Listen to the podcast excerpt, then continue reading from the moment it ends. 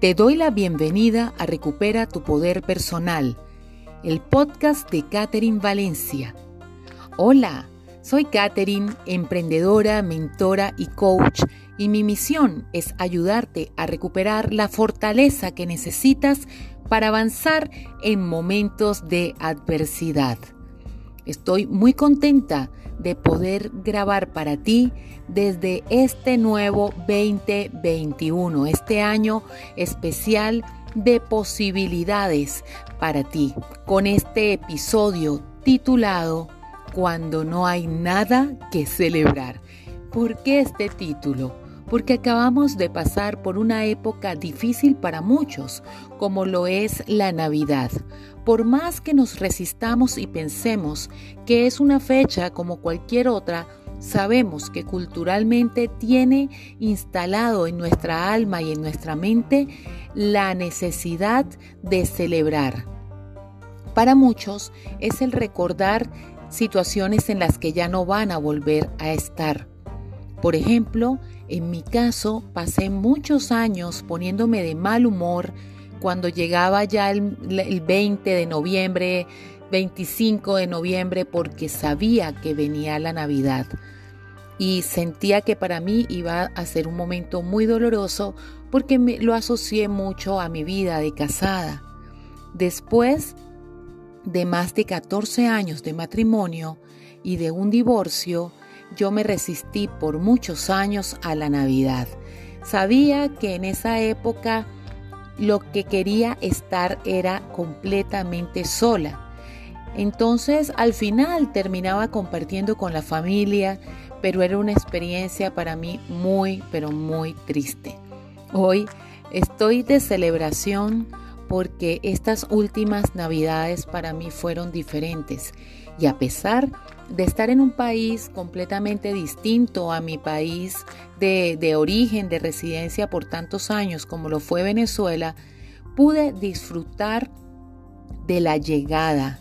Mi alma, mi cuerpo que tiene memorias acostumbrado a resistirse, en algún punto se empezó a poner nervioso cuando sabía que llegaba diciembre, pero la verdad fue una experiencia totalmente diferente y yo te voy a contar hoy en este episodio que me ayudó a poder conectar con estas fechas sin dolor. Número uno, me ayudó el haber aprendido a entender que lo que yo sufría no era la pérdida de la relación, sino la pérdida de lo que yo pensé que podría ser mi vida. Y es que muchos entramos en relaciones o en proyectos o negocios viéndonos a futuro con una expectativa muy hermosa. No está mal tener expectativas, pero nuestra vida no acabó ahí.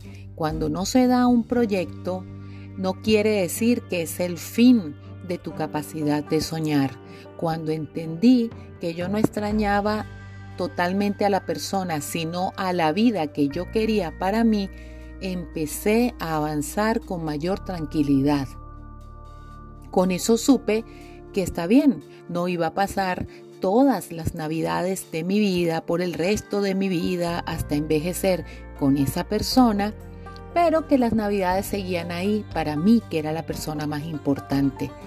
Y en esto me ayudó mucho el acompañamiento, el haber tenido mentores y coaches durante el camino y justamente en eso es, en lo que yo ayudo a, muchísimas personas a avanzar. Mi cambio frente a la Navidad no vino de pensarlo y ya, sino de un proceso que viví durante bastante tiempo. Esto también es válido por si has perdido algún ser querido y, te notas que pasan y pasan las navidades y tú sigues instalado en ese dolor. El punto número dos que me permitió disfrutar de la Navidad fue conectarme con el aquí y con el ahora. Aprendí a descubrir cuando mis pensamientos me trasladaban a esa habitualidad de sufrimiento. Comentaba con una cliente en estos días que es como que tú tienes una autopista pavimentada y perfecta para andar disponible para ti, pero tú te acostumbraste a ir por, por la orilla, por el hombrillo, por un espacio pequeñito, un caminito de tierra, donde tú vas con tu bicicleta por una parte incómoda donde siempre caes en baches o huecos. Y tienes del lado izquierdo todo el pavimento libre para ti, pavimento nuevo, y tú sigues en el caminito de tierra.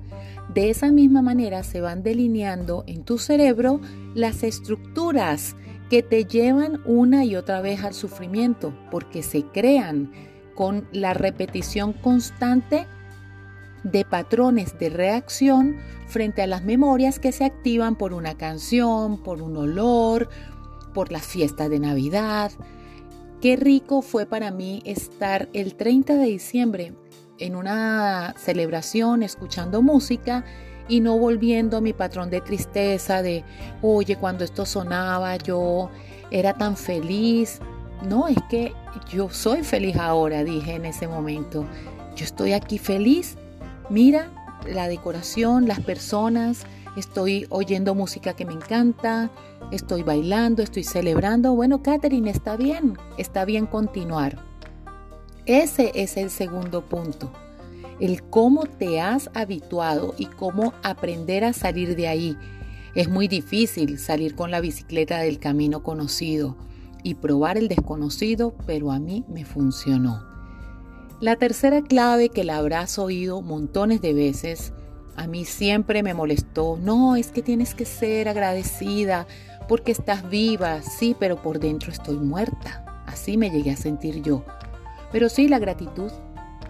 La gratitud es vital, sobre todo si ya tú estás en un proceso de mayor conexión, de pausa, de disciplina. Puedes conectar en el aquí y en el ahora con la gratitud. Qué rico lo que me estoy comiendo, a ver qué ricas las luces, qué divino lo que estoy haciendo, porque la gratitud te trae al presente. No es normal que tú digas, quiero agradecer porque hace 30 años, porque hace 10 años. No, no, no. Incluso si te fueras al pasado para agradecer, qué bonito sería de aquellas relaciones o proyectos que estás dejando, el poder agradecer lo que aprendiste ahí. No siempre es tan fácil. Si acabas de pasar por una traición, es muy difícil en el momento agradecer, pero sabes que en algún punto podrás unir los puntos, retroceder y darte cuenta que hay motivos para agradecer también por ello. Y como último punto, te voy a decir algo. A mí me ayudó el proceso de aprender a quererme y a saber que todo es transitorio, que disfruto de las fiestas de Navidad, pero que van a pasar y que viene un nuevo año, pero puedo aprovechar y sentirme conectada con lo que me genera a mí esperanza dentro de esas fiestas de Navidad para seguir avanzando con mayor esperanza. Paradójicamente, podría estar mucho más triste porque estoy sola, no estoy con mi familia, porque recibí el 24 sola, porque recibí mi cumpleaños sola, pero también tuve sorpresas agradables como varios clientes y alumnos míos que me hicieron una celebración a través de Zoom con unas tarjetas muy hermosas que me dedicaron. Una, algo que me conectó muchísimo con la alegría fue que el 31 de diciembre hice varios videos para algunas personas, para saludarlas. Y ahí, ¿de verdad quieres que te confiese algo? En ese momento me di cuenta que algo muy grande había cambiado para mí porque yo el 24 y 31 me sentía así como que, ay, ahora todo el mundo va a empezar con feliz año, feliz Navidad. No tengo ganas de decir feliz Navidad ni feliz año y muchas veces lo hice por cortesía, pero lo hacía desde el cómo me sentía yo. Cuando el 31 me vi tan absorta, tan concentrada en el beneficio del otro, en saber cómo estaba la otra persona, en enviarle cariño y amor, me di cuenta que dejé de estar reprochándole a la vida lo que no me había dado y empecé a ver todo lo que tenía yo para dar. Esas son mis reflexiones de inicio de año. Te quería contar cómo fueron mis fiestas en Navidad, te, te, puedo decir que no todo el tiempo estuve así como que yupi, yupi, pero cada vez que veía mi mente yendo por esos surcos y esos caminos de tierra de tristeza a los que se había acostumbrado a, a habitar, yo la traía de vuelta y le decía, ¿qué sentido tiene? Si tienes este pavimento, quiero regalarte ese pavimento o la pradera o la montaña o la imagen o el mar, aquella imagen que, que te recuerde que hay cosas nuevas para ti. Acabo de compartir contigo un espacio muy íntimo, muy personal que jamás pensé que iba a compartir, pero nació de mi corazón hacerlo. Si quieres saber más de estas reflexiones, si quieres ver todo de cerquita, todo lo que estuve haciendo en diciembre, lo que hice, lo que me coloqué para el 24 de diciembre, mis orejitas de reno, el 31 me puse una corona de nuevo año. Si quieres ver todos los lives que hice sobre películas inspiradoras, encuentros hermosísimos de esperanza para la Navidad, sígueme en Instagram en arroba Caterine Valencia Coaching y ahí vas a poder ver todo mi trayecto de Navidad y me puedes escribir, conectar contigo. Eh, va a ser para mí muy, muy especial el poderte conocer y que me cuentes, que me cuentes qué piensas tú de lo que acabo de compartir contigo en este episodio. Si te parece que esto puede ser de utilidad para alguien que conoces, compártele el episodio y cuéntame cómo te fue. Nos vemos en el próximo episodio y recuerda que independientemente de lo que estés pasando en este momento, tú puedes volver a volar.